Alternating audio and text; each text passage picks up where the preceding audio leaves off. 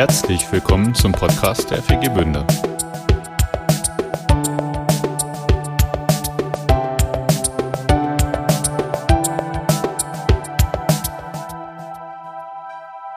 Okay. Ähm, ich habe noch so ein paar Ansagen. Was heißt Ansagen? Ein paar Themen.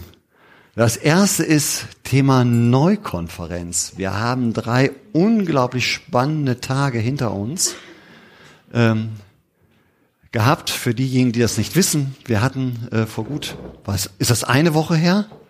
Zwei Wochen her, boah, wie die Zeit vergeht.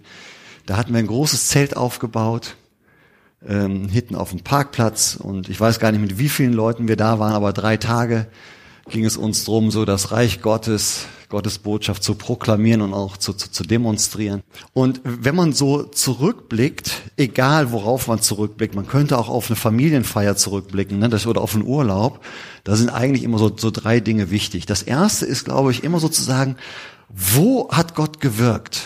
Das ist die wichtigste Frage. Deswegen fand ich das auch so schön, eben bei dieser Dankesrunde. Da hat man gemerkt, an wie vielen unterschiedlichen Stellen Gott in eurem Leben gewirkt hat. Ne? Im Urlaub, in der Familie, am Arbeitsplatz, sogar bei, bei dem äh, Vermietverhältnis so teilweise. Ne? Wo, da hat Gott gewirkt und ich bin dankbar dafür. Ist doch super, oder? Aber damit fangen wir erst immer an. Wir sagen, egal was wir erlebt haben, wo habe ich, äh, wo, wo, wo hat, bin ich Gott dabei begegnet? Das ist immer. Das Zweite ist ähm, immer sozusagen so einfach, was was fand ich positiv? Ja, also die deutsche Tendenz ist immer zu sagen, was fand ich schlecht? Ja, das fand ich schlecht. Und, und, und wisst ihr, was dann der zweite Schritt ist? Wer ist schuld? Oder? Ja? Erinnert euch so an manche aus den Gespräche, so Auswertungsgespräche in Familie oder auf der Arbeit. Ne? Was hat nicht geklappt und wer ist dafür schuld? Super Auswertung. Ja, danach freuen sich alle. Alle sind ermutigt. So, ne? Und äh, sind, haben neue Energie für, für was Neues. Ja? Ne? So kannst du äh, alles in die Grütze reiten. Das ist auch nicht Gottes Prinzip, sondern er sagt erstmal, was war schön? Was war schön? Ja? Und wenn es zu, zu dem kommt irgendwie, was war für dich nicht so gut, dann geht es gar nicht darum, was war für dich nicht so gut. Das ist ja nicht die Frage, was machen wir denn damit? Sondern eigentlich ist es die Frage, was möchtest du 2022 besser machen? Das ist die Frage. Ne? So werten wir geistlich aus. Ach, und da habe ich noch eine geistliche äh, Regel vergessen. Wir, wir, wir bewerten keine Menschen.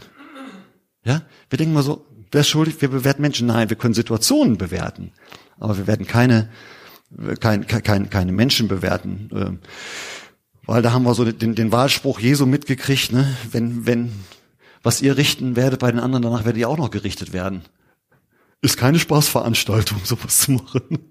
Ja, also das machen wir nicht. Ne? Also wir sagen erstmal, wo hat, wo hat, habe ich Gottes Wirken erlebt?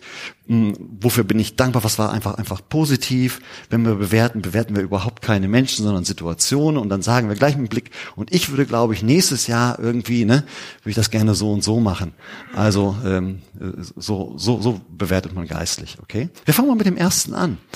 Ähm, wo habt ihr Gott, wo hast du Gott erlebt? Bei der Neukonferenz. Das wäre jetzt so, so, so dein Zeitpunkt, mutig zu sein, äh, was, was zu sagen. Wenn, wenn du willst, dass Gott die Ehre dafür bekommt, dann jetzt. Okay.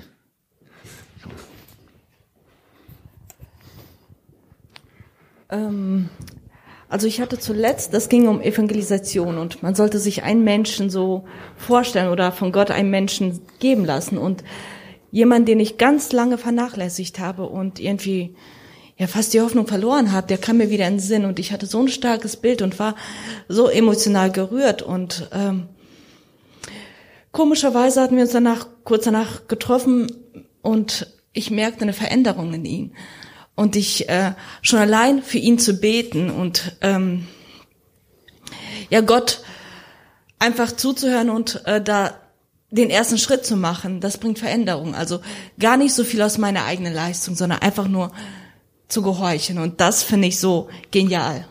Super. Ähm, ich bin ja so mehr der Mensch der leisen Töne.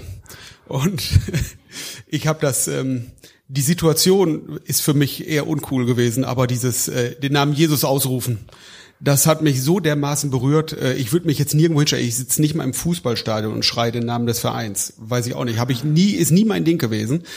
Aber äh, das auszurufen und das hat, da hat, da hat Gott mir so viel Befreiung für gegeben, ähm, wo ich einfach merke, dass das hat nicht nur das Rufen befreit, sondern das hat einfach für mich die Befreiung gegeben, äh, den Namen Jesus auszusprechen. Also und äh, ich habe nie gemerkt, dass mir das gefehlt hat, aber das hat mir einfach viel in Gesprächen mit anderen Menschen gefehlt. Den Namen Jesus, Jesus liebt dich, Jesus hat dich lieb auszusprechen. Und da hat er mir ganz klar Unterstützung gegeben und mich auf den richtigen Weg gebracht. Danke, Jesus. Amen. Der Samstagabend war ja ein bisschen crazy für manche Leute, hat ziemlich lange gedauert. Aber die eigentliche Botschaft war ja die, dass man ähm, sich jemand überlegen sollte, für den man beten sollte. Und mir fiel auch einer ein an dem Abend und ich habe auch für ihn gebetet. Und ich habe dann, also meine äh, Erfahrung war eigentlich nach der Neukonferenz, erst die Wochen danach. Ähm, ich habe dann für diesenjenigen gebetet. Ähm, ich habe zwar mit dem nie geredet oder gesprochen in der ganzen Zeit, aber ich hatte ganz viele andere Begegnungen plötzlich bei mir im Geschäft, mit denen ich dann über Gott oder über den Glauben oder reden konnte. Also plötzlich hatte ich drei oder vier andere Begegnungen, wo ich einfach kurze ein, ich sehe mich so als der, der Sämensch. Also ich sehe immer nur ein bisschen was rein oder, oder ich gieße. Ich bin jetzt nicht vielleicht derjenige, der erntet, aber der, der gießt. Und ich habe immer wieder mal äh, Sachen dann reinwerfen können. Bei mir war einmal einer im Laden, der hat fast geheult im Laden. Ja, weil das ist ein älterer Herr, was er so erlebt hat in seinem, und sagte, wenn ich nicht geglaubt hätte, dann hätte ich das gar nicht alles ertragen können. Wow. Also das fand ich interessant, dass ich ich habe zwar für jemand ganz anderen gebetet, aber die Wochen danach oder auch kurz vorher schon äh, hatte ich andere Begegnungen mit anderen Leuten, wo ich dann äh, so ein paar Brocken einfach werfen konnte. Super. Ich habe ja eben so gesagt, äh, wir wollen keine Menschen bewerten. Das gilt nur in Bezug auf negativ. Also positiv dürfen wir immer Menschen bewerten. Ne? Also da ist Gott richtig heiß drauf. Ne? Also äh, das, und jetzt möchte ich, weil, weil, weil Matthias gerade da vorne war und ich euch Techniker sehe. Joris ist jetzt nicht da, dem geht's heute Morgen krank, gesundheitlich nicht so gut. Aber euch auch nochmal vielen Dank. Ihr habt einen unglaublichen Job gemacht, gerade als Techniker. Mit mit Aufbau und Abbau. Ihr wart die Ersten, die da waren, ihr wart die Letzten, die gegangen seid. Also unglaublich. Vielen, vielen Dank nochmal dafür. Ähm, mir ging das so ähnlich wie Olli, mit diesem nach vorne gehen, erstmal diese Überwindung, nach vorne zu gehen, das Mikro und dann den, den Namen laut auszurufen. Und in dem Moment hatte ich den Eindruck, ich schreie aus vollem Halse, aber ich höre mich total leise. Das war so das Gefühl, ich, ich, ich kann nicht so, wie ich wirklich will. Und das hat mir nochmal so gezeigt, oder so ist mir im, Na im Nachgang nochmal so, ähm, hat mir das so gezeigt, dass, dass man das viel öfter aussprechen muss, viel bewusster aussprechen muss. Und mir ging es dann auch die Woche danach, war, war eine Veränderung zu spüren auf jeden Fall. Mir ist auch noch mal ganz klar, ich habe mir das so zum, zum, zum Vorsatz gemacht, mindestens einmal am Tag jemanden von Jesus zu erzählen. Und das hat auch geklappt. Auf der Arbeit, ich hatte auf einmal wirklich mehr Mut, das auszusprechen. Ja. Und einfach irgendwie jemand anzusprechen darauf. Klasse. Ja. Schön. Mm, für mich war der Samstagabend auch am bewegendsten, ähm, weil ich so gemerkt habe, wie Gott so mein, mich so ermahnt hat, so gesagt hat, boah, wie äh, gleichgültig ist eigentlich mein Herz oft gegenüber den Menschen, die ihn nicht kennen. Und äh, das hat mich tief getroffen. Ich habe ziemlich geweint da an dem an dem Abend und äh, habe gemerkt, dass Gott da echt in meinem Herzen Veränderungen bewirken will, wie äh, und, und ich mehr fühlen soll, wie sein Herz fühlt für, für die Menschen, die ihn nicht kennen. Und auch mehr für sie eintreten soll im Gebet, ähm, mehr sie ansprechen, was ihr jetzt gerade auch schon erzählt habt, so. Ähm, das hat mich tief bewegt am Samstagabend. Und am Sonntagmorgen fand ich's Hammer, wie viele Leute da vorne standen und das nochmal so festgemacht haben mit Jesus. Vielleicht manche das erste Mal und manche auch zum wiederholten Mal. Das ähm, war auch so ein richtiges Highlight, fand ich. Super. Ja, du darfst dich jetzt noch nicht hinsetzen. Ja, weil, weil, ähm, also ich fand's unglaublich. Ich glaube, alle aus der Gemeinde haben irgendwo mitgearbeitet. Ich glaube, das haben wir so, ich sag mal, wir sind selten, ich will es nicht falsch sagen, seltenst erlebt. Selbst jemand, der über 80 Jahre alt ist und der war im Urlaub, hat vorher mit mir noch so einen Banner draußen aufgebaut. Wie liebevoll ist das denn, oder? Ist das nicht toll? Also das muss ich euch mal sagen. Äh, das war einer der ganz ganz, da kriege ich, ich kriege jetzt Gänsehaut, wenn ich, wenn ich noch daran denke, wie viele von auf dem Parkplatz gemacht haben und überall an, an großen und kleinen Stellen. Das war Essen gemacht und Gäste beherbergt und so. Das war unglaublich. Aber die Sarah, die hat das Ganze initiiert. Nicht, ja, das hat sie nicht alleine gemacht. Sie hat das äh, mit dem Team und nachher mit uns allen gemacht und irgendwann konnte ich dann auch einsteigen. Aber du warst diejenige, die die Initiative ergriffen hat, die etwas gesehen hat und gewagt hat, was von uns keiner gesehen und auch keiner gewagt hat. Jetzt ist das so, wenn man solche Initiativen ergreift, ja, ist das nicht so, dass alle nachher sagen, du, das war aber total cool. Also ähm, stellt euch mal vor, ihr habt drei Kinder und fahrt mit denen in Ferien. Ich glaube, es kann schon sein, dass vorher Kinder sagen, oh, finde ich nicht gut. Oder ich möchte aber da und dahin. Und dann fällt, fängt um manches Mal das Genöle an. Ja, und es ist auch nicht immer so, dass nach den Ferien alle sagen, oh Mama und Papa, vielen Dank, dass ihr uns das ermöglicht habt. Äh, muss nicht so sein, kann so sein, muss nicht so sein. Bei so einer Aktion, von der wir hier reden, wie soll ich das sagen?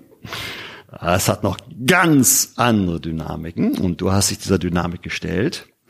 Du bist nach vorne gegangen, du hast nicht nachgelassen und du hast das Ding bis zum Schluss durchgezogen. Dafür gehört dir eine ganz, ganz besondere Ehre. Ähm, die Marion war los, nur eine Kleinigkeit für dich zu besorgen, um das auch nochmal so, so, so, so deutlich zu machen. Wir wollen dir Danke sagen für das, was du äh, wirklich für uns initiiert hast und auch, was du da an Risiko auf dich genommen hast und auch an, an, an Kritik ertragen hast. Äh, ähm, dafür gehört ja auch unser, unser Dank. Ähm, ich muss ja sagen, ich selber habe noch was äh, Besonderes für dich, was Persönliches, das mache ich jetzt nicht, aber ich habe noch etwas für dich, das würde ich dir nachher noch mal gerne zeigen und geben und ähm, hat mir Gott sehr aufs Herz gelegt. Aber das schon mal von uns allen. Wir ähm, in der, in, der, in der Bibel steht, dass wir solche Mitarbeiter wertschätzen sollen. Wir lieben und wir ehren sie. Jetzt machen wir mal Folgendes. Ihr steht mal gleich auf mit Maske natürlich. Und ihr sagt mal, wir lieben und wir ehren dich.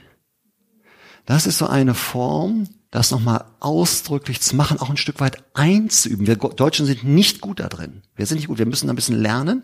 Und Gemeinde ist ja immer ein Lernfeld. Ne? Ist immer ein Lernfeld. Und deswegen lass uns das mal machen.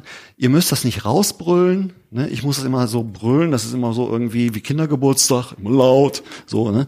Also ihr könnt das ganz leise machen. Das ist alles gut. Aber dass wir es äh, nochmal aussprechen zur Ehre Gottes, aber auch zur Ehre von von Sarah.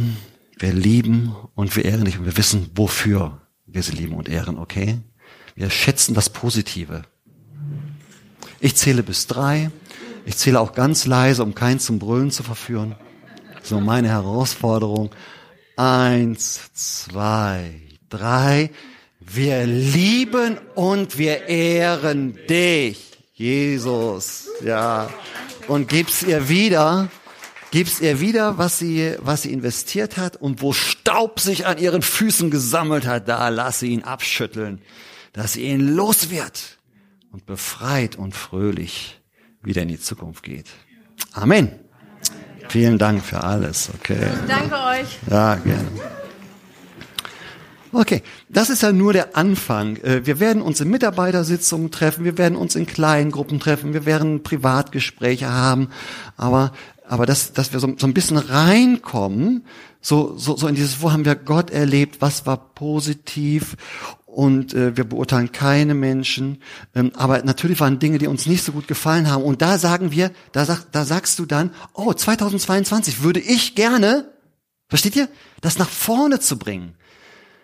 Ah, ich könnte mir mal so ein, so ein, so ein, so ein Festival vorstellen wo wir gar nicht große Leute von außen haben, sondern jeder von uns oder wir aus unserer Mitte. Wir haben, wir haben so super Musik, wir machen was Kinderevents, wir haben schon so schöne Events hier auf dem Platz gehabt. Wir machen so einen Heilungsraum, wir machen was weiß ich, also das Malen, äh, äh, Glauben und Tanzen. Wir, wir laden, fragen die Lini, ob die einen Workshop mit uns macht, so zu, zu, zu dem Thema und so. Also ich glaube, es gibt so viele Bibelstudium, ja, so, so, so eine Bühne mit Zeugnissen, wo wir im fünf Minuten Takt erzählen, wie wir Gott erlebt haben und die anderen Menschen daran teilhaben können. Es gibt natürlich gutes Essen, ist auch völlig klar oder so. Ne? Ist nur eine meiner Ideen. äh, mal kein Team zu haben, sondern aus den eigenen Reihen. Wir machen das. Wir tun das. Wir gehen nach vorne. Wir waren schon so mutig. Das könnte ein nächster mutiger Schritt sein, wo wir sagen, jetzt machen wir das. Wir stehen für Jesus miteinander ein. Ähm, wir sind seit anderthalb Jahren mit dem Thema Corona beschäftigt. Und ich habe ganz am Anfang, vor anderthalb Jahren mal äh, zu dem Thema gepredigt. Da war das noch in den, war so ganz klein in den Anfängen.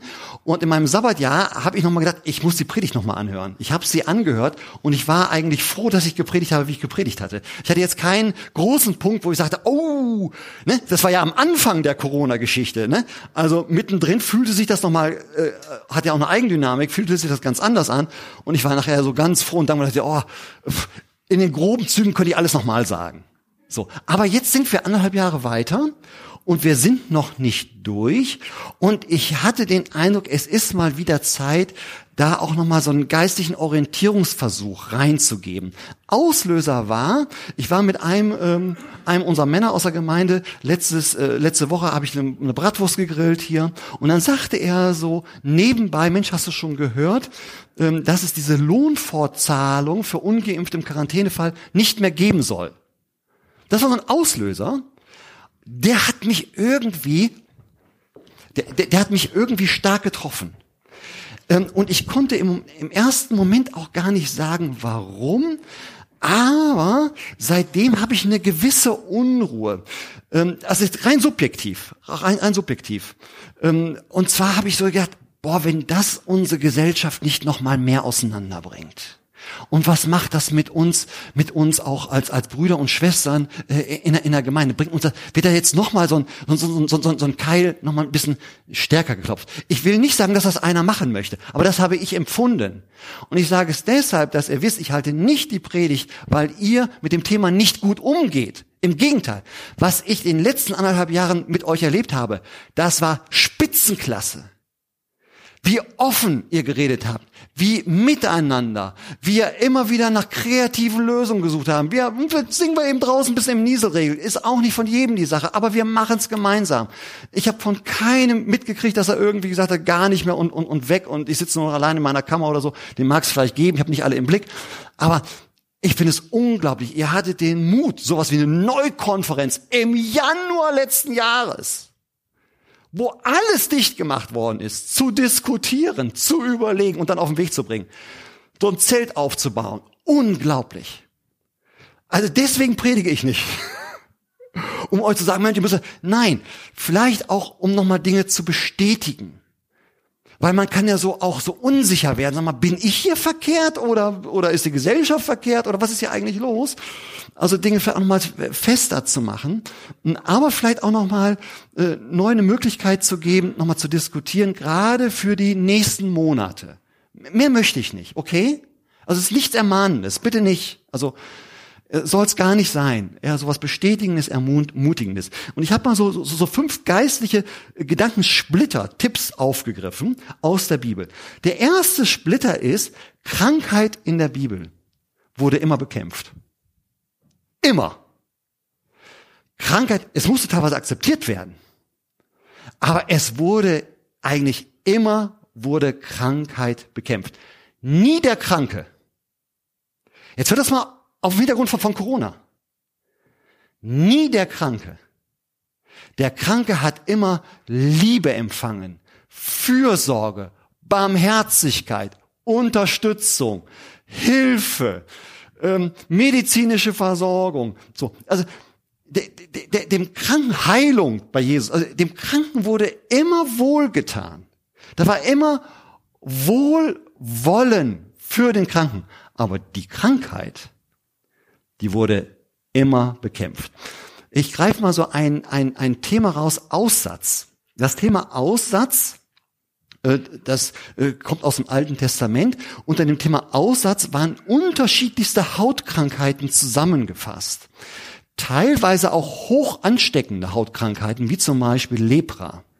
Ne? Wir kennen das ja kaum noch. Lepra, Lepra gibt's bis heute in der Welt. Gibt's äh, bis heute hat er was so mit mit Haut und nachher Knochenverstümmelung und Verformung zu tun. Ich habe da keine große Ahnung. Ich habe mir nur mal Bilder angeguckt und äh, es ist schrecklich. Es ist auch auch eine äh, Über, über Viren wird das äh, anscheinend auch, auch, auch übertragen. Also auch, auch eine Virenkrankheit, ganz schrecklich, ist, ist ansteckend. Auch richtig ansteckend. Und über diesem Thema Aussatz wird beispielhaft in der Bibel sehr viel Aufmerksamkeit äh, gewidmet. Zum Beispiel 3. Mose Kapitel 13 und 14. Zwei ganze Kapitel gehen nur um das Thema Aussatz, wie damit umzugehen sei. Und einer der, der, der, der Hauptmethoden, um mit, mit, mit diesen Dingen umzugehen, ist, jetzt ganz interessant, Quarantäne. Kennt ihr das von irgendwoher? Das ist schon damals. Also man hatte noch keine Heilmittel, keine medizinischen Heilmittel. Lepra. Das ist ja erst ganz spät äh, erfunden worden, also gefunden worden, ne? Weil das hat das mit, mit, mit glaube ich, mit Penicillin und Antibiotika zu tun, in einer ganz bestimmten Mischung und so, keine Ahnung. Aber das gab's doch nicht. Also, aber man, man, man wollte diese Krankheit bekämpfen. Da, nur darum geht es. Und hat dann zu dem Mittel zum Beispiel Quarantäne. Sie sollten aber nicht in dem Sinne abgewertet werden. Sie sollten nicht beschimpft werden. Sie mussten sehr wohl außerhalb leben, schlimm genug, und sie mussten auch ähm, sich bemerkbar machen, wenn jetzt einfach Reisende da vorbeikamen und das nicht wussten, in so eine in so eine Aussatzkolonie hineingerieten. Aber sie sollten sie sollten auch essenstechnisch versorgt werden und so weiter und so fort. Aber es wurde, wurden nie die Kranken bekämpft, sondern immer nur die Krankheit. Aber die Krankheit die sollte auch bekämpft werden. Ich meine, und dann kommt Jesus, oder? Was hat er gemacht? Er hat die Krankheit bekämpft. Also, will Jesus Corona? Ist das seine Idee? Nein. Auf gar keinen Fall. Wir sind aufgerufen, natürlich Krankheit äh, zu bekämpfen. Ganz interessant, was Jesus seinen Jüngern gesagt hat. In Matthäus Kapitel 8 gibt er ihnen verschiedene Aufträge. Ein Auftrag ist zum Beispiel, heilt die Kranken. Und jetzt hört gut zu. Heilt die Kranken, reinigt Aussätzige. Und dann geht's weiter. Predigt das Evangelium, treibt Dämonen aus, reinigt aus. Das ist ein eigener Auftrag. Also Krankenheilung, das ist schon mal sowieso wichtig. Und jetzt kriegen dieser Aussatz, auch dieses hoch ansteckende, dieses was mit Quarantäne und Ausgrenzung zu tun hat, wird nochmal, kriegt nochmal eine extra Betonung. Auch das wird nochmal extra erwähnt. Ja? Weil es Jesus so wichtig ist. Es ging immer darum, Krankheit zu bekämpfen, aus Gottes Perspektive. Ich glaube, wir können dankbar sein für die ganzen medizinischen Therapien, die wir heute haben. Ich wäre doch schon längst ein paar Mal tot. Ne? Ich habe schon als Jugendlicher äh, ganz schlimme Zahnentzündung gehabt, dicke Vereiterung. Wenn, wenn man mir da die Zähne nicht raus und mit Antibiotika, da wäre ich wahrscheinlich schon, schon, schon da gestorben. Vielleicht wäre ich schon viel früher gestorben. Also was, was bin ich dankbar für, für, für, für die ganzen medizinischen Therapien? Was meinst du, wenn es die schon in 3. Mose Kapitel 13 und 14 gegeben hätte? Da hätte Gott, Gott als erstes gesagt, so als erstes verreicht, also erstmal Quarantäne, dann verabreicht ihr ihnen bitte das Medikament und, ne, und dann, so. Ne, das wäre gleich alles inklusive gewesen, gab es aber damals noch nicht. Das heißt nicht, dass ich jede medizinische Therapie auf mich anwenden muss. Ich glaube, äh, da gäbe es ganz viele Situationen, äh, wo ich sagen würde, will ich nicht, mache ich nicht. Das ist ganz was anderes. Aber grundsätzlich, dass man erstmal begreift, wir haben vom geistlichen Auftrag Krankheit, nicht die Krankheit, ich sage das nochmal, aber Krankheit zu bekämpfen, das auch alles anzubieten und möglich zu machen und die Kranken natürlich zu lieben und zu pflegen und zu schützen und natürlich auch für Heilung zu sorgen, wo wir diese übernatürliche Heilung aussprechen können und, und, und wo das so, so, so Zeit und Stunde ist, dann, dann machen wir das auch. Okay? Das zweite ist Angst überwinden. Das ist, glaube ich, ein ganz großes Thema. Ich bin ähm, deshalb auf das äh, Thema gekommen, weil ich habe mich mit dem Neurobiologen Gerald Hütter beschäftigt. Ähm, der ist ziemlich bekannt in Deutschland, weil er nicht nur ein hervorragender anerkannter Wissenschaftler ist, sondern der hat auch viele populärwissenschaftliche Bücher, also etwas äh, geschrieben und was ich auch noch verstehen kann. So. Und er hat sich mit dem Thema Angst und Liebe vor allem beschäftigt. Ganz, ganz interessant. Ist, ist hochinteressant. Und der hat gesagt, was er in der äh, Corona-Pandemie beobachtet über die letzten Jahre, ist eine Zunahme von Angst. Auch, auch bei den Patienten und so. Ne? Also er, er, er merkt, wie mehr Mensch, wesentlich mehr Menschen mit diesem Angstphänomen zu tun haben. Nicht nur krankheitsbedingt, das steigt auch, also dass sie krankheitsbedingt, äh, also richtig diese Krankheitsdinger da äh, bekannt, also äh, vermehrt werden, sondern auch so, so, so, so, dieses, dieses Angstlevel. Das fand ich nochmal sehr interessant, weil dann fiel mir ein, ja, es gibt ja tausend und eine Ängste äh, während der Corona-Zeit, oder? Also erstmal so gegen äh, Angst vor Krankheit und Viren. Ja, das ist ja noch lange nicht alles. Angst vor Vereinsamung. Angst vor Spritzen. Also wenn ich immer diese Bilder sehe im Fernsehen, wo da die Nadel, da sage ich Mario jedes Mal, wie kann man solche Bilder reinstellen? Also der, der, der wird, also ich bin jetzt nicht super ängstlich.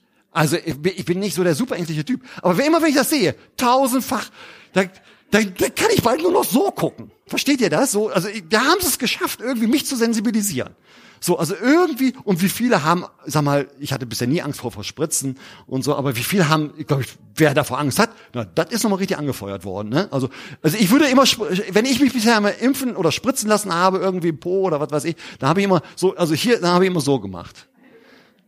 Ich bin jetzt nicht super ängstlich. Ich, ich, meine ganzen Schafe, die kriegen von, von mir die Spritzen, ne? Also ich mache das auch alles, aber so, ne? Aber und trotzdem, davor gibt's Angst. Es gibt Angst vor gesellschaftlicher Ausgrenzung. Es gibt Angst vor finanzieller Not und auch globalen finanziellen Krisen. Man meint, was da, ich bin ja in letzter Zeit so ein bisschen mehr im Internet unterwegs. Das ist ja unglaublich, welche Ängste da hervorkommen. Denkst du, sag mal, worauf steuern wir zu? Äh, Angst vor staatlichem Machtmissbrauch, glaube ich, nimmt unglaublich zu. Also so wie ich das auch, auch empfinde, fiel mir ein. Angst vor, vor kräftemäßiger Überforderung, dass Leute einfach sagen, äh, wenn das noch ein bisschen so ich kann einfach nicht mehr mit all den Maßnahmen und wieder desinfizieren und tun und machen. Oder wenn du Kinder hast, ja erst recht, da kannst du ja wahnsinnig werden. Also, so, also wie viele Ängste sind mir dann eingefallen, als ich so diesen Vortrag da gehört habe, habe ich gedacht, ja, das kann ich mir vorstellen. Dass Ängste mal gerade mal nicht weniger werden, ne? sondern, sondern insgesamt ähm, zunehmen. Und dann hat er gesagt, wenn das zu, zu Überforderung ähm, wird für uns Menschen, dann führt das zu gewissen Blockaden. Und er sagt, das kann man äh, neurobiologisch nachweisen, dass so viel Nervenzellen und Gehirnareale aktiviert sind, dass nichts Vernünftiges mehr dabei rauskommen kann. Also man kann gar nicht mehr klar denken, so besonnen, besonnen agieren. Er sagt, ab einem bestimmten Level geht das nicht mehr, dann ist man in einem Panikmodus. Und er sagt, dieser Panikmodus, sein Eindruck ist, danach, da laufen viel mehr Menschen mittlerweile im Panikmodus rum als bisher. Und er sagt, was ist die, die, die, Urreaktion bei, bei, bei Panik? Flucht, Todstellen, We Angriff. So, jetzt, jetzt, jetzt gehen wir mal nicht zu uns, aber in die Extremränder unserer Gesellschaft, wie mit, mit Corona umgegangen wird, wie darauf reagiert wird. Ne? Angriff, boah, da gibt's ein paar Leute, die werden aber richtig angriffslustig. So, ne, wo man denkt, puh, Leute, okay, wir haben, aber muss man deswegen mit Steinen schmeißen oder Leute ja verbal öffentlich beschimpfen und denen da die Pest an Hals wünschen, ja, per, per, per Internet und so. Also, wo ist also, ne, man denkt, puh, was ist da denn los? Oder, oder, oder Flucht, ne? Es gibt wirklich Leute, die wandern mittlerweile aus. Wirklich, also so ganz extrem, aber auch im Normalfall ist irgendwie so weg und, und, und Totstellen, glaube ich, das ist auch reichlich, ne? So totale Lethargie. Also ich züchte ja Schafe und mache immer so Seminare mit den Schafen und ich versuche den Leuten immer beizubringen. Ich mache das Seminare mit den Schafen, um Menschen, also Führungskräften beizubringen, wie führt man Menschen und wie sind Menschen veranlagt. Und das erste, was ich denen beibringe, Schafe sind Fluchttiere. Die haben ein hohes Angstpotenzial. Bei Schafen kannst du alles erleben. Die versuchen erst zu drohen, Ne, dann machen die so. Ne, so, der, so der Angriff ist natürlich lächerlich bei so einem kleinen Schaf, ne, mit so kleinen Füßen und so. Ne. Von daher Flucht sofort. Sofort geht's in Fluchtmodus und wenn gar nichts mehr geht, stellen die sich tot. Die liegen auf wirklich. Ne, Michael, Michael hat viel mehr Schafe gehabt als ich je in meinem Leben. Die legen sich auf die Erde und machen gar nichts mehr. Die machen nichts mehr. Völlige Starre. Und ich habe manchmal so gedacht, es gibt mittlerweile so Menschen, denke ich, oh, die sind in einer völligen Starre. Die so so passiv, die können gar nicht mehr so ihr Leben so so so so so Selbststeuerungskräfte aktivieren und das so wirklich so positiv gestalten. Also ich fand das sehr interessant, so diese Reaktionsmuster nochmal zu sehen. Und es ist klar, dass Angst immer ein schlechter Berater ist. Ähm, er hat dann in seinem Vortrag gesagt, das fand ich wirklich interessant. Ähm, er sagt, äh, um Angst zu begegnen, braucht man eigentlich Vertrauen. Und es gibt nach seiner Erfahrung drei Säulen, äh, die Vertrauen bilden können. Die erste Säule ist die Säule der, der Kompetenz. Also ich habe eigene Fähigkeiten, Probleme zu meistern. Also ich bin sehr äh, mit einer ganz großen Freiheit aufgewachsen als Kind. Wir haben viel Blödsinn gemacht. Wir haben äh, fast die Garage vom Nachbarn angesteckt, wir haben den Wald angesteckt, mussten alle Eltern aus der Siedlung kommen, den, den löschen. Wir haben, äh, wir haben Fahrzeuge mit Erdkluten beworfen, da waren aber auch Steine drin. So haben wir die alle da beworfen an der Gerd-Hauptmann-Straße. Könnt ihr vorstellen, Gerd-Hauptmann-Straße, Auto kommt, ne, kennt ihr alle, und dann fünf Jungs mit Erde und Steine. Jack!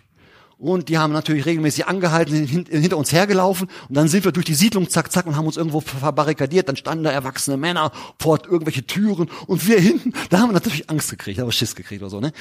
Aber, so schlimm das war, es hat mir die Kompetenz gegeben, Probleme zu lösen. Egal was, wir brauchen wenn so viele ähm, Irrungen und Wirrungen äh, auf uns zukommen, wir brauchen eine gewisse Kompetenz, selber eigenverantwortlich darauf zu reagieren, sich Lösungsstrategien zu, zu überlegen und nicht gleich super Angst zu kriegen und sagen, oh, das wird schon. Ne? Also ich sag mal, äh, ich habe die ganzen Blödsinn von damals habe ich alles überlebt. Ne? Ich habe von meinem Papa da mal was an den Ohren gekriegt, das war auch berechtigt, aber ja, ich muss dann auch mal vom Richter irgendwann erscheinen, da war ich schon so ein bisschen größer und so, ne? Bin auch nicht ins Gefängnis gekommen, war auch nicht so schlimm, habe nur Sozialstunden ge gekriegt. Die habe ich nie völlig abgearbeitet. So, ne? Also es ist auch so eine Kompetenz, merkt ihr? Das ist alles nicht ganz so richtig, das will ich nicht sagen. Aber eine Kompetenz, ich kann Probleme bewältigen. Okay? Das irgendwie, das ist ganz wichtig, um Vertrauen, auch so ein Selbstvertrauen zu entwickeln. Und wenn Menschen das nicht bekommen haben von früher, so, jetzt lass sie mal in eine Pandemie gehen. Was passiert mit denen? Sie fühlen sich wahrscheinlich sofort als Opfer. Versteht ihr das? Also ich fand das sehr gut. Also mir hat das enorm geholfen, nochmal auch zu verstehen, in welchem, was passiert da gerade bei uns. Dann sagt er, ein, ein, zweites Bein, um so Vertrauen zu bilden und vertrauensvoll durch, durch Krisen äh, zu gehen, ist ähm, Unterstützung. Ich mache mal einfach Hilfe, weil das kürzer ist. Hilfsangebote äh, anzunehmen. Das heißt, ich habe irgendwie ein juristisches Problem, ich frage rum, ich erzähle darüber. Wenn es ganz haarig wird, rufe ich einen Rechtsanwalt an. Gut, das kostet auch ein bisschen was, aber ich hole mir Hilfe. Das heißt nicht, dass ich mache, was er sagt. Aber ich habe eine Freiheit und eine Offenheit dafür, Hilfe anzunehmen und höre da gerne hin. So, weil ich weiß, ah, ich weiß das jetzt mal gerade nicht, ne? Wir haben einen Steuerberater, äh, brauche vielleicht mal, mal, einen Polizisten, der mir erklärt, wie das ist, wenn da irgendwie hm, irgendwas da, da passiert. Das heißt, ich hole jemand von der Versicherung, keine Ahnung, aber ich habe gelernt, Hilfe anzunehmen. Und habe da auch, weil ich das von früher gelernt habe, und habe da ein gewisses Vertrauen. Das heißt, ich frage, habe meine Eltern gefragt und die haben mir geholfen. Ich habe meinen Lehrer gefragt und der hat mir geholfen. Ich habe irgendwann irgendeinen anderen gefragt, mein, mein, mein, mein Lehrherrn, meinen Meister gefragt, meinen Altgesellen gefragt, als ich Tischler gelernt habe, und die haben mir geholfen. Was habe ich gelernt? Es ist nicht schlimm, dass du nicht alles weißt. Hol dir einfach Unterstützung. Frag Leute, du musst nicht alles machen, was sie sagen, aber das findest du schon raus. Was passiert aber, wenn ich Autoritäten als negativ erlebt habe? Meine Eltern waren nicht wirklich immer gut zu mir, mein Lehrer irgendwie vielleicht auch nicht. So. Wenn ich so obrig oder meine erste Ausbildung war ganz schrecklich, mein, oder mein erster Arbeitgeber, was weiß ich, ne? Also, wenn ihr das, so. Jetzt geraten wir in eine Pandemie und Mediziner und ein Staat sagt mir, was gut wäre. Was passiert jetzt? Misstrauen. Und wenn mich das überfordert, ich, ne, dann ist entweder Aggression, Flucht oder Todstellen. Aber es hilft mir nichts davon. Um die Sache. So, dann hat er gesagt, ich beschreibe das jetzt mal, er hat gesagt, das ist sowas wie, die dritte Säule, sagt er, ist eine ganz große Säule, sowas wie Urvertrauen. Alles wird gut. Ich schreibe das jetzt mal aus meiner Sicht hin, ähm, Gottvertrauen. So, da kommen wir gleich nochmal zu. Interessant, wo, sagte er, ähm, das war in unserer Gesellschaft vor, vor 100 Jahren noch ganz anders. Da war das Gottvertrauen ganz stark aus, noch wesentlich stärker ausgeprägt. Er sagt, das haben wir uns als Gesellschaft abgewöhnt. Jetzt geraten wir in eine Pandemie. Da gibt's kein Gottvertrauen. Das gibt's nicht mehr. So, ne? Das nochmal zu verstehen, was bei uns gerade so in der Gesellschaft abgeht, welche Dynamiken das hat und warum da so, so viel Pan und Emotion drin ist und so viel Panikmache auch und, und, und so viel Ängste und so viel Blockaden und so viel Aggressivität oder so, ne, oder, oder so viel Todstellen, so, ne, das fand ich nochmal, nochmal richtig gut. Ähm, die Lösung aus dem Wort Gottes ist in 1. Johannes Kapitel 4, Vers 18. Liebe kennt keine Angst, Wahre Liebe vertreibt die Angst. Da sind wir eigentlich genau hier. Das ist, das hat was mit Lieben zu tun. Liebe zu empfangen. Ich merke, ich werde von anderen geliebt. Ich werde von Gott geliebt. Ich kann mich selber lieben, kann mir selber was, was, was zutrauen. Der, der, der Schlüssel aus der Angst vom Wort Gottes ist allerdings das. Das ist, von daher ist diese Grafik blöd, weil es ist einer von vielen. Also dieser, dieser Faktor. Und eigentlich von der Bibel her ist es der wesentliche Faktor. Das wird in, in 1. Johannes Kapitel 4 ganz deutlich gemacht, wie sehr uns Gott geliebt hat. Er hat seinen Sohn hingegeben, für uns sterben lassen. Das teuerste, was er hatte. Warum? Warum hat er das gemacht? Damit wir wissen können, er liebt uns wirklich bis zur Aufgabe seines Lebens. Den letzten, bis zum letzten Tropfen seines Blutes für dich und für mich und für alle Menschen in der Welt gegeben. Er liebt uns abgöttisch. Das will ich sonst sagen. Also wie soll ich das deutlich machen? Worte reichen dazu nicht aus. Und er ist allem Vertrauen wert. Wir dürfen vertrauensvoll in die Zukunft gehen. Egal wie lange die Pandemie geht, keine Ahnung. Egal was noch kommt. Meint ihr, mit, wenn die Pandemie zu Ende sein sollte, es gibt keine Probleme mehr in dieser Welt? Das nächste kommt ganz bestimmt. Und wenn es nicht global ist, dann ist es persönlich. Also irgendwie, das hört doch nicht auf. Und dieses Wissen, der Gott der Himmel und Erde geschaffen hat, der liebt mich bis zum letzten Tropfen seines, also seines Blutes. Und er lädt mich ein, mit ihm vertrauensvoll in das Leben zu gehen. Und das heißt, jetzt bei dieser Grafik, jetzt ist sie wieder gut, der lehrt mich, selber Verantwortung zu ergreifen eine Eigenkompetenz zu entwickeln. Weil ich kann so viel Gottvertrauen haben, wie ich will. Wenn es dazu nicht führt, bleibt die Angst. Das wird sogar ein ganz komisches Ding, ne? Das gibt dann so, äh, so, so Leute, die, die, die sagen, oh, Jesus ist der Beste, Jesus ist der Größte und er ist, und ihm ist alles möglich. Das wird immer so betont, wisst ihr? Und er ist alles möglich, er kann das Unmögliche möglich machen, er kann es auch wirklich und so. Und dann, dann kommen sie dazu, irgendwie äh, selber mutig mal eine kleine Party zu veranstalten, in Corona-Zeiten. Oder mal sagen, nee, das kann ich nicht. Das hilft dann nicht. Also das möchte mich, das wirkt dann, wenn das in Gang kommt, wenn ich sage, ich bin es wert, ich bin eine, eine Tochter, ich bin ein Sohn des Allerhöchsten. Und ich kann jetzt in diese Pandemie mit den finanziellen Problemen, die ich habe, mit den komischen gesellschaftlichen Dingen, die auf mich zukommen, den familiären, egal was, ich gehe das an. Ich werde aktiv. Ich laufe nicht mehr weg, ich werde aber auch nicht aggressiv, aber ich stelle mich auch nicht tot. Ich mache es. Und das hilft mir vielleicht auch mal Hilfe anzunehmen. Mal wieder Vertrauen zu fassen in die, in die Menschen um mich herum. Nicht, dass ich alles sofort mache, was sie sagen, aber da mal hinzuhören, das zu bewegen, das, das, ernst zu nehmen. 1. Johannes, das ganze Kapitel 4 könnt ihr nochmal, noch mal in Ruhe lesen. Wenn ich in Gottes Hand bin, wenn ich weiß, mein Lebensglück liegt in seiner Hand, das liegt nicht in der Hand vom, von, von irgendwelchen Politikern, von irgendwelchen Medizinern, noch nicht mal von meinem Ehepartner oder so, sondern, sondern da, da, mein Lebensglück liegt in seiner Hand. Halleluja.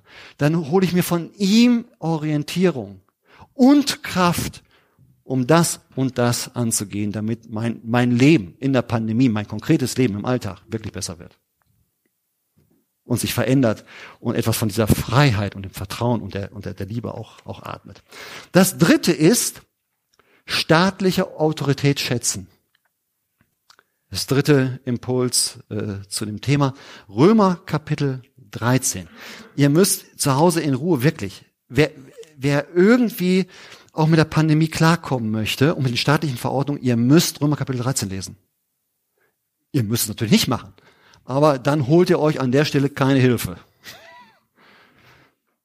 dann seid ihr eurer Gefühlslage und vielleicht euren Urängsten, wo ihr nie gelernt habt, Obrigkeit zu vertrauen. Dann seid ihr dem total ausgeliefert und den, den Geistern, die dahinter stecken. Römer Kapitel 13. Alle, ohne Ausnahmen müssen sich den Trägern der Staatsgewalt unterordnen, denn es gibt keine staatliche Macht, die nicht von Gott kommt. Die jeweiligen Amtsträger sind von ihm eingesetzt. Wer sich also gegen die staatliche Ordnung auflehnt, widersetzt sich der Anordnung Gottes und wer das tut, zieht sich damit die Verurteilung im Gericht Gottes zu. Von den staatlichen Machthabern müssen sich nicht nur die fürchten, die Gutes tun, sondern auch äh, nicht die fürchten, die Gutes tun, sondern nur die, die Böses tun. Wenn du also und so geht das weiter. Na, seid ihr geschockt? Ich glaube, das ist der, der Moment, wo einige jetzt richtig Adrenalin kriegen, weil jetzt kommen auf einmal Ängste raus. Ne? Wenn du das nicht gelernt hast, dann ist das dein, dein Signal, wo du merkst, oh, Angst macht enge. Jetzt wird es auf einmal ganz eng. Und denk, oh, das steht in der Bibel, das muss aber ganz anders gemeint sein. Ich könnte euch auch andere Stellen vorlesen. Kommt unterm Strich genau das Gleiche bei raus. Ich mache es, ich mache es kurz. Was drin steht ist, staatliche Autoritäten stehen im Dienst Gottes, um dich zum Tun des Guten anzuspornen. Was immer das heißt. Deswegen gibt es staatliche Autoritäten. Stellt euch mal vor, es würde eine Pandemie geben und der Staat würde nicht reagieren. Stellt mal vor, vor anderthalb Jahren hätte äh, der deutsche Staat gesagt, wir sind raus. Ist nicht unser Problem. Ne? Kleiner Lutz Heipmann an alten Höfen, sieh mal zu, wie du damit fertig wirst. Wäre das die Lösung gewesen? Es hätte kein Kurzarbeitergeld gegeben. Es hätte keine Masken gegeben. Es hätte keine, keine OP-Notfall-Dinger gegeben. Hätte es alles nicht gegeben. Es, es hätte keine gesellschaftliche Diskussion darüber gegeben.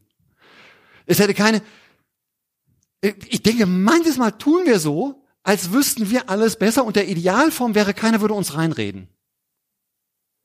Das kann ich euch sagen, ähm, die absolute Autonomie. Wie nennt man das? Anarchie. Herrschaftslosigkeit ist die schlimmste Form des Zusammenlebens. Weil das heißt, der, nur der, der Stärkste setzt sich durch. In Anarchie plündern Eltern Kinderkrankenhäuser. Das machen Eltern in Anarchie. Es gibt keine Regulator, dann kommt das Böse raus. Aber richtig. Gott hat staatliche Autoritäten gegeben, um das zu unterdrücken, damit wir einen guten Weg miteinander finden. Ich weiß schon, was bei euch kommt. Ich kenne genau die gleichen Gedanken, habe ich wahrscheinlich alle gehabt. Ist das immer richtig, was der Staat macht? Wird das in der Bibel gesagt? Nein, wird nie. Wird der, werden staatliche Obrigkeiten in der Bibel äh, kritisiert? Zigfach. Mensch, denk mal allein an die alten äh, Könige in Israel. Ich glaube, da wurden von 30 gesagt, sie waren schlecht. Bad Boys. Also, ist doch völlig klar. Offenbarung Kapitel 13, so Endzeit, ne? Wo alles drunter und drüber geht, ganz böse Mächte. Natürlich sind da auch politische und finanzielle Mächte mit gemeint, so, wo, da, wo das Tier losgelassen wird. Das wird ja überhaupt nicht unkritisch gesehen. Darum geht es, darum geht es gar nicht. Aber es wird immer, es wird auch nicht gesagt, machen alles richtig. Nein. Wird staatlicher Macht Grenzen gesetzt? Ja. Natürlich gibt es Grenzen. Eine Grenze, die wir haben, Apostelgeschichte 5, 29, soll's Gott mehr gehorchen als den Menschen. Ja. Und jetzt könnten das Leute, die das noch nicht richtig gelernt haben, nehmen und damit spazieren gehen und sagen, das ist jetzt mein Fluchtweg, ja, aus jeglicher Unterordnung unter, unter, unterm Staat. Ne? Ganz immer, das ist so die, nur muss man sagen, darum ging es, dass du nicht mehr von Jesus reden darfst. Darfst du heute äh, von Jesus reden in Deutschland? Hm? Dürftest du gleich losgehen und dich in eine Stadt stellen, auf eine Apfelsinenkiste und rufen, Jesus liebt dich! Ginge das? Ja. Dürftest du ins, ins Internet äh, reinschreiben, äh, hallo ihr da draußen, Jesus liebt dich. Dürftest du das? Klar. Dürfen wir eine Neukonferenz machen? Dürfen wir Gottesdienste machen? Na klar, dürfen wir das. Also da sind wir überhaupt nicht.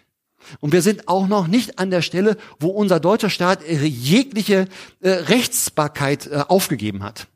Ne, das war im NS-Staat so, wo man sagen musste, äh, da wird ein Genozid proklamiert.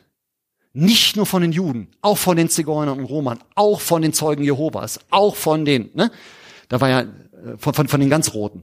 So, ne? Da wurde ein, ein Genozid programmatisch unter Recht gesetzt. Das war, das war, also da wurde jegliche Rechtsstaatlichkeit eigentlich aufgegeben. Natürlich gibt's dann Grenzen. Ist auch völlig klar. Aber sind wir da gerade? Muss man selber mal, mal, mal beurteilen. Ne? Also sind wir da schon. Und selbst wenn es so wäre, gilt es immer noch, ich habe dem Staat Respekt und Ehre zu geben. Ja, das geht bis Kapitel 13 nachher so, so, so, so ganz, ganz zum Schluss durch. Wem Respekt zusteht, dem erweise Respekt und wem Ehre zusteht, dem erweise Ehre. Und da wird von der staatlichen Obrigkeit. Damit ist noch lange nicht alles geklärt noch nicht Einzelfragen, aber ich glaube, das muss ich mal zur Kenntnis nehmen. Ich bin auch sehr freiheitsliebender Mensch, muss ich sagen, ich bin sehr freiheitsliebend. Als ich bei der Bundeswehr war und ich sollte über meine finanzielle äh, Situation Auskunft geben, um gewissen Sicherheitsstatus zu kriegen, um gewisse Aufgaben zu erfüllen, für die ich eigentlich ausgebildet war, habe ich gesagt, nein, ich lege meine Konten nicht vor Ihnen offen. Es sei denn, Sie legen mir Ihre Konten offen. Da war ich so 21 ne, und die saßen zu dritt da, alle Schulter bepackt da mit äh, ne, mit den Sternchen und so. Und äh, gut, dann habe ich den Job nicht gekriegt, sondern musste niedere Dienste, so, so, so ein Telefonmädchendienst machen und noch so Stöpseln da unter der Erde, drei Stockwerke. Gut, ist dann eben so. Ne? Die haben ihren Job gemacht, ich habe meinen Job gemacht, den ich damals für richtig hielt. Ja, also das sage ich gar nicht. Und trotzdem habe ich das anzuerkennen und zu ehren. Das vierte ist, Liebe üben. Johannes 4, habe ich ja schon vorgelesen, ne? dass Gott äh, die Liebe ist und diese Liebe treibt alle Angst aus. So, und dann wird da ausgeführt, ne, in, dem, in, dem, in dem Kapitel, ihr Lieben, wenn Gott uns so sehr geliebt hat, dann müssen auch wir einander lieben. Vers 11. Vers 19. Wir lieben, weil Gott uns zuerst geliebt hat. Halleluja. Aber deswegen lieben wir auch. Wenn jemand behauptet, ich liebe Gott und dabei seinen Bruder oder seine Schwester hasst, also die Glaubensschwester, dann lügt er. Wenn er seine Glaubensgeschwister, die er sieht, nicht liebt, dann kann er Gott, den er nicht sieht, erst recht nicht lieben. Gott gab uns nun dieses Gebot. Wer ihn liebt, muss auch seinen Bruder und seine Schwester lieben. Also, was heißt das für uns? Wir werden Angst nicht schüren. Das heißt für mich, ich möchte keine Angst schüren. Ne? Weil Angst schüren, das ist ganz einfach. Sondern ich möchte dazu beitragen, Frieden zu stiften. Zu versöhnen gelingt mir nicht immer weil ich ja auch eine subjektive Meinung habe. Aber ich möchte es, ich möchte lieben. Ich möchte nicht zur Polarisierung in der Gesellschaft beitragen, die ich, die ich empfinde. Ich möchte es nicht. Wir müssen Kontrastgesellschaft sein. Lieb, noch liebevoller. Ich finde das jetzt in der Diskussion 3G, machen wir das ja, nein, werden die Tests dann selber bezahlt, bezahlen wir einen Teil der Tests, keine Ahnung. Aber ich finde, egal wie wir es machen, es muss liebevoll sein. Was heißt liebevoll? Liebevoll heißt nicht, ich habe Recht sondern lieben heißt ja dann, wir haben eine unterschiedliche Meinung. Dann fängt Lieben an. Also lieben heißt ja nicht, wir haben eine Meinung und jetzt lieben wir uns. Sondern wir sind unterschiedlicher Meinung. Und jetzt fangen wir an zu lieben. Es zu üben. Wie siehst du das, wie ich? Wo können wir einen Weg finden, wo, wo es eine Wertschätzung spürbar beiden gegenüber gibt? Wo man auch in, in, in seiner Freiheit lässt, wo man bereitwillig dem anderen entgegenkommt, liebevoll Kompromisse schließt. Ihr seid da bisher super vorbildlich. Wirklich. Ich schätze das unter euch zu sein und das bisher erlebt zu haben. Und ich glaube da fest dran, das kriegen wir auch weiterhin, auch wenn wir jetzt gucken müssen, wie wir das angesichts der Jahreszeit, die so ein bisschen feuchter und kälter wird, und angesichts der neuen Regelungen machen. Aber es ist der große Auftrag und die große Chance, Liebe zu üben. Das letzte ist ganz kurz. Die fünfte Aufgabe, die wir immer noch haben, ist Jesus bekannt machen, von Jesus reden. Das ist der große Auftrag. Ich habe die Hoffnung, dass wir es in Corona mehr machen, als wir es vorher gemacht haben. Weil wenn wir es jetzt nicht machen, wann, wollen wir es denn dann machen? Wenn die Welt untergegangen ist? Wenn Sodom und Gomorra und äh, Magog und so die Endzeitkämpfe hier schon alle stattgefunden haben? Also, ne? Wenn hier das Licht ausgeblasen ist, wenn die alte Welt weggeschafft worden ist und die neue, wollen, wollen wir dann evangelisieren? Wollen wir dann von Jesus reden? Oder wollen wir uns jetzt mal überwinden und mal ruhig ein paar Mal laut Jesus brüllen? Um mal hier eine innere Freiheit zu kriegen und dann zu sagen, komm, und, und, und jetzt, und jetzt sage ich es auch, auch den anderen im ordentlichen Ton. Ne? liebevoll. Es ist der große Auftrag. Jesus hat sich ja mit unterschiedlichsten Menschenmengen befasst. Jesus hatte Riesenmengen um sich, bis Tausende. Da hat er das Reich Gottes proklamiert und demonstriert. Da sind Menschen zum Glauben gekommen. Das war Evangelisation. Dann hat er sich so mit 70 bis 120 umgeben. War auch so eine, so eine Größe. Mit denen hat er, hat er gelehrt, die sind inspiriert worden, haben die Kraft des Heiligen Geistes empfangen und so weiter und so fort. Dann war er eigentlich immer mit Zwölfen unterwegs. Wenn du noch keine Kleingruppe hast oder wenn du eine hast, dann machst du genau das, was Jesus getan hat. Du machst es genau richtig. Jesus hat sich mit zwölf Leuten umgeben. Dann hat Jesus sich mit drei Leuten umgeben. Petrus und so. Und jetzt kommt was ganz Entscheidendes für uns. Und dann hat Jesus sich mit Einzelnen getroffen. Und ihr könnt mal die biblischen Geschichten durchgehen, wenn Jesus sich mit Einzelnen getroffen hat. Nikodemus, Frau am Jakobsbrunnen, Zachäus auf dem Baum, Matthäus, der, der, der Zolleinnehmer. Ich kann sie euch alle, alle durchzählen. Das waren alles evangelistische Begegnungen. Ich glaube, wir haben die anderen Gruppengrößen leben wir zum großen Teil bei uns in der Gemeinde. Aber eine fehlt uns wirklich, dass wir uns mit den Einzelnen treffen. Ich glaube, das ist unser Wachstumspotenzial und unser Wachstumsfeld. Deswegen müsst ihr euch nicht schlecht fühlen und ich mich auch nicht, sondern wir sagen, wir haben es erkannt. Wir konnten es lokalisieren. Halleluja! Und wir wissen, was wir gespürt haben während der Pandemie. Darum geht es. Das bringt diese Pandemie mit sich. Äh, einige von euch haben es schon vorhin erzählt. Ich erlebe es auch mich, mich feuert die Pandemie, der Geist Gottes in der Pandemie so nochmal an. Wenn ich es jetzt nicht sage, dann werde ich es nie mehr sagen. Wirklich. Und ich bin darauf aus, mich mit Leuten zu treffen. Ich mache immer so Bratwurst und Bier. Ist so meine Methode. Keine Ahnung, was du machst. So, ne? Irgendwie, lass uns treffen. Lass uns drüber reden. Okay? Das ist der Aktionsplan Gottes. Ich glaube, das sind so, so die Tipps, die ich euch nochmal mitgeben wollte. Krankheit bekämpfen. Nicht die Kranken. Angst überwinden. Wirklich, es wirklich überwinden. Dass wir mit weniger Angst unser Leben gestalten. An dem Bereich, ich treffe meine Entscheidung, ich hole mir Hilfe und ich, ich, ich, ich, ich docke bei, bei Gott an und ich erlebe ihn auch in anderen Dingen. Den Staat und Obrigkeit ehren. Egal wie du es im Einzelnen machst, aber ich glaube, es muss immer in Respekt und, und Ehre geschehen. Liebe üben, also Liebe lerne, gerade im Miteinander äh, wenn wir Entscheidungen treffen, wie machen wir es mit dem Treffen und, und mit der Freiheit auch dem anderen zu lassen, mit, mit den Kompromissen, Liebe üben. Und das letzte ist von Jesus reden. Okay. Gibt's Gesprächsbedarf? Ja? Ihr seid schon mal alle privilegiert, die, die eine Kleingruppe habt. Ne? Und wenn ihr keine habt, schließt euch einer an, sagt mir Bescheid oder organisiert selber eine. Ähm, dass man auch lernt, über diese Dinge im Austausch zu bleiben. Weil wie wollen wir denn Liebe üben, wenn ich nur theoretisch, philosophisch nachdenke? Nein, ich treffe mich mit anderen. In einer real existierenden Gruppe, mit real existierenden Menschen, mit real existierenden unterschiedlichen Meinungen zu dem Thema. Ja? Und da lerne ich das. Da ist diese Begegnungsfläche. All über diese, diese Dinge zu, zu reden, nachzudenken und dann auch einander zu ermutigen, so die eigenen Schritte zu gehen. Okay, Jesus, du hast uns in eine mehr als spannende Zeit gestellt. Und es ist kein Zufall, dass wir in dieser Zeit leben. Du hättest uns auch vor 100 Jahren auf die Welt bringen können. Ob das besser gewesen wäre? Hm, du hast uns jetzt hingestellt. In diese Zeit. Mit ihren Aufgaben und, und, und du willst uns gebrauchen, die Dinge von dir aus zu verstehen. Im Hören auf dein Wort. In dieser Orientierung und auch diesem Kraftfluss, der da kommt. Und ein, ein Weg zu gehen, der dich ehrt. Alleine und mit den anderen zusammen. Wir sind so gespannt, was noch kommen wird. Wir sind so dankbar für die Monate, die, die, die zurückliegen. Wir sind so dankbar, dass du uns durchgebracht hast, dass du uns gut durchgebracht hast, dass du uns immer wieder bei der Stange gehalten hast, uns den nächsten Schritt gezeigt, dass wir nie irgendwie total hier getillt sind oder so, total überfordert, sondern es ging auch mit Unterstützung anderer weiter.